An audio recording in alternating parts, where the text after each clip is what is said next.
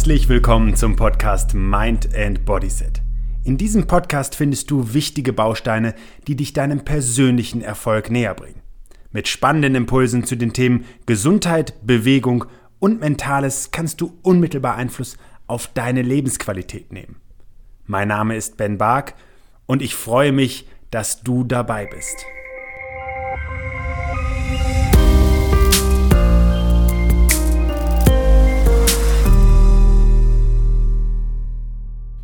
Ich möchte heute mit dir über ein Thema sprechen, das durchaus kontrovers diskutiert wird und bei dem ich auch immer wieder im Alltag von Kunden angesprochen werde, wie ich denn dazu stehe. Und zwar geht es darum, ob ich Nahrungsergänzungsmittel nehme, ob ich bestimmte Nahrungsergänzungsmittel auch grundsätzlich empfehlen kann, vielleicht auch bestimmte Hersteller in dem Zusammenhang. Und ich möchte auf dieses Thema heute eingehen, gerade weil es nicht nur einen Blickwinkel darauf gibt. Und ich kann auch sagen, ich werde in ein paar Punkten relativ deutlich werden, weil ich mich kürzlich wirklich massiv über einen Artikel in dem Zusammenhang geärgert habe, bei dem es eben dann doch auch nur die eine Perspektive gab. Und was du jetzt direkt zum Anfang einmal machen kannst für dich, bevor wir richtig einsteigen, ist, nimmst du selber Nahrungsergänzungsmittel? Welche Nahrungsergänzungsmittel nimmst du? Und warum nimmst du sie? Denn das können jetzt gleich schon mal ganz entscheidende Fragen sein. Ich freue mich auf dich, bleib dran. Ja, der Nahrungsergänzungsmittelmarkt ist ein Riesengeschäft. Und ich möchte ganz deutlich als allererstes sagen, wenn man darüber spricht, ob Nahrungsergänzungsmittel sinnvoll sind oder nicht, dann ist das immer eine individuelle Entscheidung. Darauf werde ich aber jetzt gleich weiter eingehen. Ich möchte nochmal unterstreichen, zusätzlich Nahrungsergänzungsmittel verdeutlichen schon, dass es um eine Ergänzung der natürlichen und vor allen Dingen gesunden Nahrungsaufnahme geht, um Lebensmittel, die dann durch bestimmte Substanzen nochmal angereichert werden können. Und ganz ehrlich und auch ganz deutlich, wenn Menschen im Wesentlichen ihre Ernährung mit irgendeinem Mist aus Fastfood, aus irgendwelchen Fertiggerichten, aus viel Zucker, aus irgendwelchen Industrielebensmitteln gestalten, dann brauchen sie ehrlich gesagt auch nicht zu gucken, ob sie irgendwo ihr Geld noch in Nahrungsergänzungsmittel investieren. Dann gibt es wesentlich stärkere Hebel, um darauf Einfluss zu nehmen. Der Nahrungsergänzungsmittelmarkt ist ein tatsächlich großer und auch profitträchtiger Markt. Es gibt natürlich Versprechen, die von Gesundheit über Schönheit, über Vitalität und vor allen Dingen auch über Jungbleiben in hohem Alter durchaus auch gewisse Gefahren mitbringen. Und die will ich auch ganz deutlich in dieser Podcast-Folge nicht runterspielen. Ich kann nur noch mal unterstreichen, ein gesundes Essen ist die Grundvoraussetzung, um dem Körper das zu liefern, was er braucht, um ihn gesund zu halten. Und die Nahrung, so hat man es in der Antike auch schon sehr kluge Köpfe sagen hören, ist unsere Medizin. Und unser Lebensstil ist unser Jungbrunnen oder unser Gesundheitsschöpfer. Menschen lassen Gesundheit in sich selber durch ihr Handeln und durch ihr Denken entstehen. Das hat tatsächlich sehr selten etwas mit irgendwelchen Mitteln zu tun, die wir von außen reintun, Sie können etwas unterstützen, Sie können bestimmte Anstöße mitgeben und so ist auch der Arztbesuch für mich in aller Regel das Konsultieren eines Fachmannes, der mich berät oder einer Fachfrau natürlich, die mich berät, die mir Denkanstöße gibt und hat in aller Regel eher einen prophylaktischen Ansatz. Um einmal deutlich zu machen, was so an Nahrungsergänzungsmitteln in Deutschland alleine umgesetzt wird, habe ich mir mal eine Statistik aus 2018 angeguckt. Hier geht es ja dann beispielsweise um Vitamine, Mineralstoffe, Pflanzenextrakte, Mikronährstoffe. Und die werden eben teilweise sogar in Supermärkten ähm, oder Discountern angeboten. Wir haben in Apotheken eine ganze Menge an Vielfalt. Drogerien, Re Reformhäuser bieten etwas an. Und auch im Internet gibt es einen sehr, sehr großen Markt, der sich einer, einem breiten Publikum äh, präsentiert. 2018 wurden alleine 1,45 4 Milliarden Euro Umsatz generiert. Es waren 130 Millionen Euro mehr als im Vorjahr. Und nur mal als Vergleich, das ist ungefähr ein Zehntel von dem, was Menschen in Deutschland in frisches Obst und Gemüse investieren. Also schon auch eine erhebliche Größenordnung. 2018 wurden etwa 225 Millionen Packungen Nahrungsergänzungsmittel verkauft und das waren so viel wie nie zuvor. Alleine 12 Millionen mehr als 2017. Und es kommen jedes Jahr 5000 bis 6000 neue Produkte auf den Markt. Wir können davon ausgehen, dass die Corona-Pandemie im Jahr 2020 das Geschäft auch nochmal zusätzlich befeuert hat. So, das einfach mal als Einstellung, als Gefühl dafür. Ich glaube, dass jeder Mensch auch in irgendeiner Form schon mal Kontakt- und Berührungspunkte mit Nahrungsergänzungsmitteln hatte und dass es ein bisschen auch eine Frage einer Religion teilweise sein kann, über die wir heute sprechen. Deswegen möchte ich auch ganz bewusst einen differenzierten Blick darauf haben. Das Erste, was ich sagen möchte, ist, es gilt doch immer mit gesundem Menschenverstand einzuschätzen, ob auch bestimmte Versprechen von Haare sprießen lassen, Haut glätten, Denkleistung, ähm, sexuelle Leistungsfähigkeit, Muskulatur wachsen lassen, äh, Arthrose vorbeugen, Herz stärken, Diabetes abwenden, ob diese Versprechen wirklich auch mit gesundem Menschenverstand zutreffend sind. Und dann darf man schon sagen, der Nahrungsergänzungsmittelmarkt ist ein wenig regulierter. Es gab in den vergangenen Jahren schon auch Anpassungen, was die sogenannten Health Claims, also diese Heilsversprechen angeht, dass die auch studienbasiert belegt sein müssen. Nichtsdestotrotz bleibt es immer das Engagement des eigenen Menschen, vor allen Dingen durch sein tägliches Handeln, durch sein tägliches Ernähren, Bewegen, Entstressen oder besser gesagt Entspannen Einfluss auf die Gesundheit zu nehmen. Was mich allerdings erheblich gestört hat an dem Artikel, den ich vor einiger Zeit auch gelesen habe, ist, die Aussage, wären Nahrungsergänzungsmittel gegen Krankheiten wirksam, dann wären sie Medikamente. Ganz ehrlich, da ist mir die Hutschnur geplatzt oder wie sagt man das so schön? Denn diese Aussage, wenn wir die auf teilweise auch Medikamente übertragen würden, dann müssen wir sagen, wenn Medikamente ähm, mit ihren Nebenwirkungen und teilweise auch starken Nebenwirkungen, da sagen wir ja auch nicht, sie sind nur die Krankheitsbeseitiger oder die Gesundmacher, sondern ehrlich gesagt müssten wir sagen, sind teilweise einfach nur Pflasterchen, die über irgendwelche Symptome geklebt werden, die keinesfalls eine Heilung herbeiführen können, oder was heißt keinesfalls, das darf ich differenziert darstellen, in einigen Fällen ja sehr wohl den Gesundheitszustand verbessern, aber oft auch nur Krankheiten verwalten. Bei allen Nebenwirkungen müssten wir vielleicht auch hier den ein oder anderen Hinweis geben, dass sie sogar gefährlich sein können. Gott sei Dank bin ich nicht Mediziner, Gott sei Dank habe ich nicht die Verantwortung, Menschen irgendwelche Medikamente zu verschreiben ähm, und respektiere die Arbeit ähm, unserer Ärzte, die einen tollen Job machen, die auch teilweise in sehr schwierigen bürokratischen Verhältnissen versuchen müssen, ihre Arbeit, ihren hippokratischen Eid so zu leisten, dass es überhaupt auch noch wirtschaftlich funktionieren kann. Denn das ist ein großes Problem. Wir haben einfach ein Gesundheitssystem, was eher Krankheiten verwaltet, als Gesundheit zu stärken. Um jetzt aber nicht noch ein ganz, ganz großes zusätzliches Thema zu eröffnen, lass uns zurückgehen auf das Kernthema der Nahrungsergänzungsmittel. Und hier möchte ich ganz eindeutig nochmal sagen, dass sie, ähm, dass es keine Arzneimittel sind, dass sie aber auch nicht den Anspruch haben sollten, das zu sein. Dass Menschen immer erstmal gucken dürfen, welchen Einfluss kann ich durch eine Veränderung meines Lebensstils zum Beispiel an meiner gesundheitlichen Verfassung haben, habe, die auch durchzuführen. Und dann ist es ganz, ganz, ganz, ganz wichtig aus meiner Sicht, dass eine individuelle Einschätzung gemacht wird. Und am besten ist die medizinisch, wissenschaftlich und analytisch fundiert, sodass die daraus abgeleiteten Schlussfolgerungen einfach A auf die Situation und B auf den Menschen und seine Ziele, die der Mensch hat, abgestimmt sind. So, das ist so ungefähr für mich so, wenn du sagst, ähm, als Mann, du möchtest verhüten und benutzt dafür ein Kondom, dann ziehst du dir ja auch nicht ähm, über den ganzen Körper irgendwie so eine Plastiktüte, sondern nutzt sie ganz punktuell so, wie es dann auch sinnvoll ist und korrekt ist.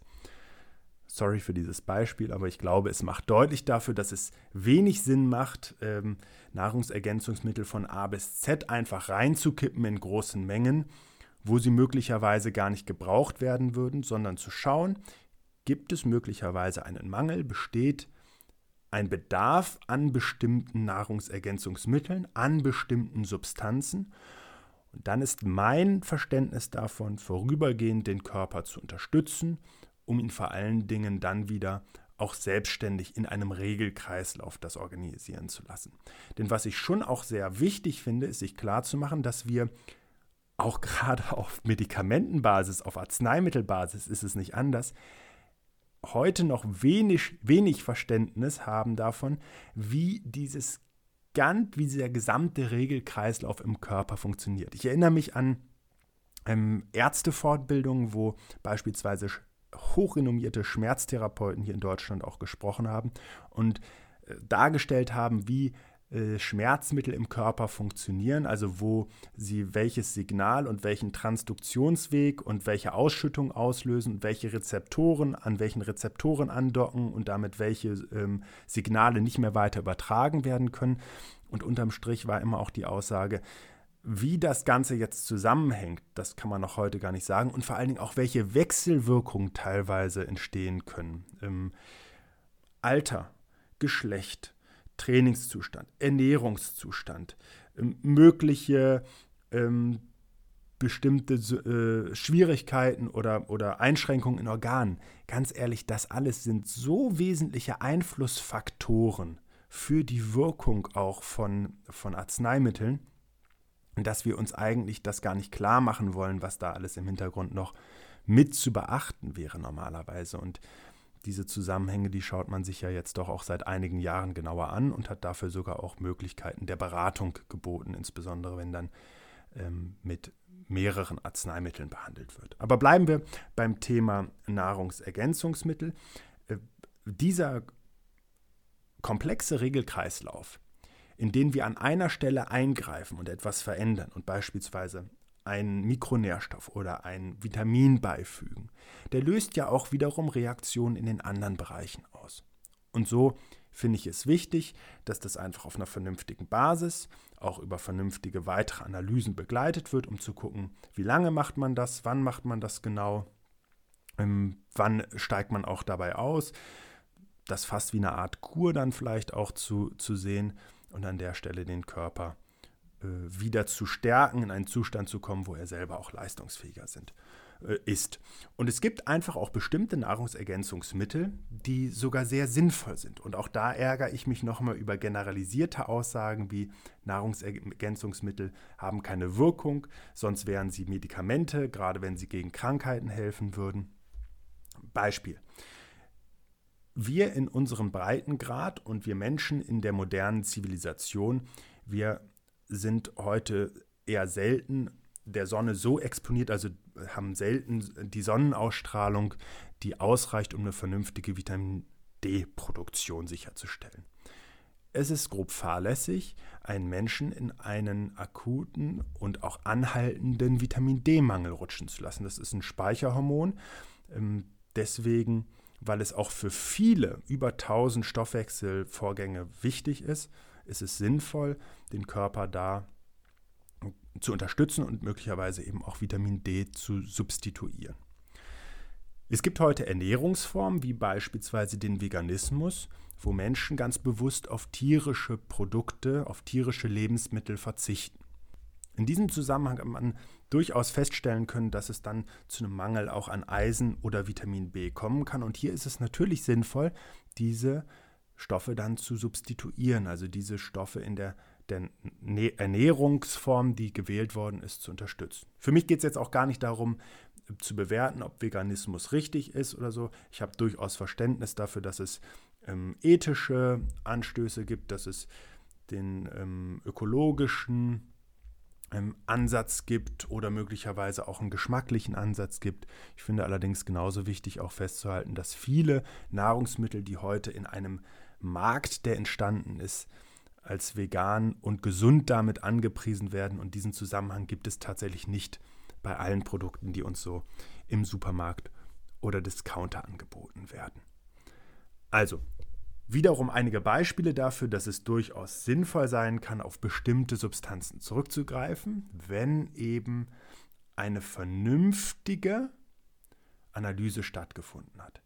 Und wenn Menschen eben erstmal grundsätzlich ihren Beitrag zu einem gesunden Lebensstil auch geleistet haben, eben beispielsweise eine gesunde Ernährung pflegen, äh, sich ausreichend bewegen, die Chancen nutzen, auch mal bewusst zu entspannen, dann sind das ganz, ganz wesentliche Faktoren, die den Körper über das Maß der Ernährungsmittel viel, viel, viel, viel stärker gesund halten und unterstützen können. So, und es gibt natürlich Beispiele dafür, dass A, Substanzen und Nahrungsergänzungsmittel angeboten werden, die schlicht unseriös sind. Da habe ich ja auch eingangs schon gesagt, ist es sinnvoll, einfach auch den gesunden Menschenverstand zu nutzen, sich auch zu hinterfragen. Nochmal die wichtigen Fragen sind, warum nehme ich das denn? Auf welcher Grundlage nehme ich das denn? Und die Analyseformen stehen uns heute in aller Regel zur Verfügung. Das ist auch keine kassenärztliche Leistung, aber es ist eine sinnvolle Leistung, wenn es denn über den Rahmen des, äh, des natürlichen und gesunden Lebensstils hinausgeht, etwas sich anschauen zu wollen, dann macht das an der Stelle definitiv auch Sinn. Auf der anderen Seite will ich allerdings auch nochmal ganz deutlich sagen, wir haben einfach auch viele Menschen, die im Amateursport sehr ehrgeizig sind allen voran hier im Kraftsport, im Fitnesssport oder auch im, im Laufsport, im Ausdauersport, Menschen, die im Prinzip ein ganz normales Berufsleben haben und nebenher einen erheblichen Aufwand in Richtung ihres Sports betreiben. Und da sind wir selten noch in einem Bereich, in dem es darum geht, der Gesundheit etwas Gutes zu tun, sondern ähm, selber ambitioniert Sport zu treiben. Und hier erlebe ich sehr häufig und habe ich auch während des Studiums sehr häufig erlebt, dass es eben nicht mehr danach geht, gesundheitsbewusst auch auf Nahrungsergänzungen zurückzugreifen, sondern vor allen Dingen ergebnisorientiert. Und dann werden extrem hohe Dosen beispielsweise an Proteinen zu sich genommen, an ähm, sogar auch anderen leistungssteigernden Substanzen, die über den Vitamin, über die Vitaminpräparate hinausgehen es jetzt ähm, dann auch irgendwelche exogenen Substanzen sind, also Substanzen, die von außen zugeführt leistungsfördernd wirken, die allerdings noch nicht im Bereich des Dopings sind. Da habe ich auch im Bekanntenkreis damals überhaupt keine Erfahrungen gehabt und auch keine Berührungspunkte gehabt. Aber es liegt nahe, dass es doch einige Menschen gibt, die da auch den legalen Weg dann verlassen. Und hier haben wir eh keinen gesundheitsorientierten Ansatzpunkt mehr. Wichtig, grundsätzlich, selbst wenn du dich jetzt entscheidest, du nimmst Nahrungsergänzungsmittel, du hast auch keine Lust, das analytisch zu bestimmen, es tut dir irgendwie einfach gut, dann durchaus mal zu gucken, wie hoch denn die Dosen sind, die du zu dir nimmst. Also wenn man sich den Tagesbedarf anguckt, auch das natürlich immer relativiert, weil äh, das, was oft beispielsweise auch durch die Deutsche Gesellschaft für Ernährung herausgegeben wird. Das sind natürlich Erfahrungswerte, die über viele Jahre und Jahrzehnte teilweise bestehen, die möglicherweise auch nicht mit jeder aktuellen Studie eins zu eins übereinstimmen oder auch nach und nach erst angepasst werden. Auch das will ich nicht bewerten. Das sind einfach bestimmte Mechanismen, die auch ihre Zeit brauchen, um neue Erkenntnisse dann in einen neuen Standard zu verwandeln. Das habe ich in vielerlei Hinsicht auch in meinen Ärzteausbildungen in den Leitlinien teilweise erlebt, wenn es um Typ 1 Diabetes beispielsweise und Sport geht. Heute ist das Usus, das zu machen und auch wichtig. Und Gott sei Dank ist es so, früher war das sehr umstritten, weil man ja den Blutzuckerspiegel beispielsweise konstant halten wollte. Wenn es aber darum geht, dass man beispielsweise über seine Nahrungsergänzung dann irgendwie auf 300, 400, vielleicht sogar 500 Prozent der empfohlenen Tagesdosis kommt, dann ist das vielleicht auch nochmal etwas, wo man sich Gedanken machen darf, ob das denn so sinnvoll ist. Und auch da macht es einen Unterschied, den Körper vielleicht kurzfristig in einer Phase mal zu unterstützen, ihn etwas stärker zu substituieren, also auf etwas zurückzugreifen als Nahrungsergänzung, was über einen kürzeren Zeitraum ist, als ihn dauerhaft mit Substanzen zu versehen. Ich habe eine Zeit lang auch Ausbildungen im Bereich des Trainings gegeben bei jungen Menschen. Ähm, vielleicht kennt der ein oder andere interessierte, auch sportlich interessierte Zuhörer oder Zuhörerin Kreatin, eine exogene Substanz, also eine Substanz, die von außen zugeführt leistungssteigernd wirkt. Kreatin ist im Prinzip ein Energieträger, der in der initialen, in der beginnenden Belastungsphase eine große Rolle spielt, wenn es um die Bildung von ATP, Adenosintriphosphat geht. Das ist ja im Prinzip der Stoff, der Brennstoff, den unser Körper braucht, um eben Leistung zu bringen. Ähm, da spielt er beispielsweise eine große Rolle und man fügt eben hier von außen eine Substanz hinzu, um das Trainingspensum zu erhöhen und so weiter und auch natürlich die Körperform nochmal mit zu verändern. Und auch da ist es wiederum so, dass die, die Erwartung an diese Produkte nichts mit einem gesundheitlichen Aspekt zu tun hat, sondern mit einem leistungssteigernden Aspekt. Und auch hier ist es so, in meinem speziellen Beispiel ein junger Mensch mir reflektiert hat, dass er irgendwo gelesen hatte, dass das überhaupt kein Thema ist, dauerhaft jeden Tag mehrere Gramm davon zu sich zu nehmen. Und hier spielt jetzt auch die Dosis erstmal gar keine Rolle, aber es ist schlichtweg in jeglicher Form einfach nur bescheuert gewesen. Und das ist natürlich etwas, wir dürfen immer kritisch hinterfragen, sind die, sind die Informationen, die wir bekommen, interessengebunden? Ähm, und selbst wenn wir sie in einem Artikel lesen, sind sie auch da teilweise vielleicht gesponsert, interessengebunden. Ich habe in meiner wissenschaftlichen Arbeit vor allen Dingen auch gelernt, mir anzuschauen, wer der Grant ist, also wer der Sponsor einer Studie ist. Wir erleben ja teilweise in der Pharmaindustrie und gerade auch in den medizinischen Studien, dass die durchaus rein Interessen äh, gebunden sein könnten, zumindest weil der Grant die Studie auch bezahlt, teilweise sogar durch Ghostwriter, gar nicht durch die Menschen publiziert, die auf dem Artikel stehen. Aber da kann jeder sich auch mal selber noch mal ein bisschen ausführlicher mit beschäftigen, warum beispielsweise bestimmte Grenzwerte für Blutzucker, für äh, Bluthochdruck und ähnliche Themen, warum die einfach sukzessive äh, immer wieder weiter herabgesetzt worden sind. Klar, natürlich auch, weil da wirtschaftlich plötzlich ein ganz, ganz anderer Markt zur Verfügung steht und Menschen dann über Nacht, obwohl sie keine anderen Beschwerden haben, zu im Prinzip behandlungswürdigen Patienten dann werden. Also auch das ist an der Stelle natürlich ganz spannend noch einmal sich anzuschauen, um wiederum eben zu bewerten, ob diese Information wirklich interessengebunden ist, möchte jemand etwas verkaufen oder auch das nochmal, ist jemand überhaupt ausgebildet, verfügt über das entsprechende Wissen, um auch eine solche Information zu geben. Und leider auch das immer wieder mal eine Beobachtung.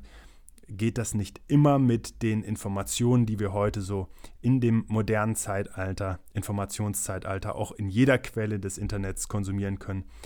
Da zählt dann oft auch der Umfang des Oberarms mehr als die Qualifikation, die möglicherweise dem vorangestellt war. Muss aber auch kein Widerspruch sein, das noch ergänzt an der Stelle. Ja, also so viel zum Thema Nahrungsergänzungsmittel. Ich fasse kurz zusammen. Ich würde ganz klar schauen, dass es eine individuelle Bewertung gibt aufgrund der Situation und den Zielen. Und diese Bewertung würde ich durch medizinisch geschultes Personal durchführen lassen, am besten den Arzt oder die Ärztin des Vertrauens. Dann würde ich schauen, auch gemessen natürlich an dem Ziel, wie lange wird sowas gemacht und ich würde das überprüfen lassen. Und wenn die Ergebnisse sich entsprechend angepasst haben, dann würde ich eben auch wieder den Körper selber seine Aufgaben übernehmen lassen. Und quasi über allem steht der eigene Beitrag zur Gesundheit der erfolgt in dem täglichen Handeln. Ernährung, Bewegung, Gedanken und Regeneration. Sowas wie Schlaf. In diesem Sinne hoffe ich, dich etwas schlauer gemacht zu haben, dir ein paar Denkanstöße gegeben zu haben, das Thema auch etwas differenziert dargestellt zu haben, ohne den Anspruch, dass es jetzt auch vollständig an der Stelle ist. Und wünsche dir alles Gute und bis zum nächsten Mal. Schön, dass du dir für meine Podcast-Folge Zeit genommen hast. Um auch zukünftig auf dem Laufenden zu bleiben, empfehle ich dir, meinen Podcast direkt zu abonnieren. Außerdem freue ich mich über deinen Kommentar und eine Bewertung von dir. Ich wünsche dir eine bewegte Zeit. Bis zum nächsten Mal.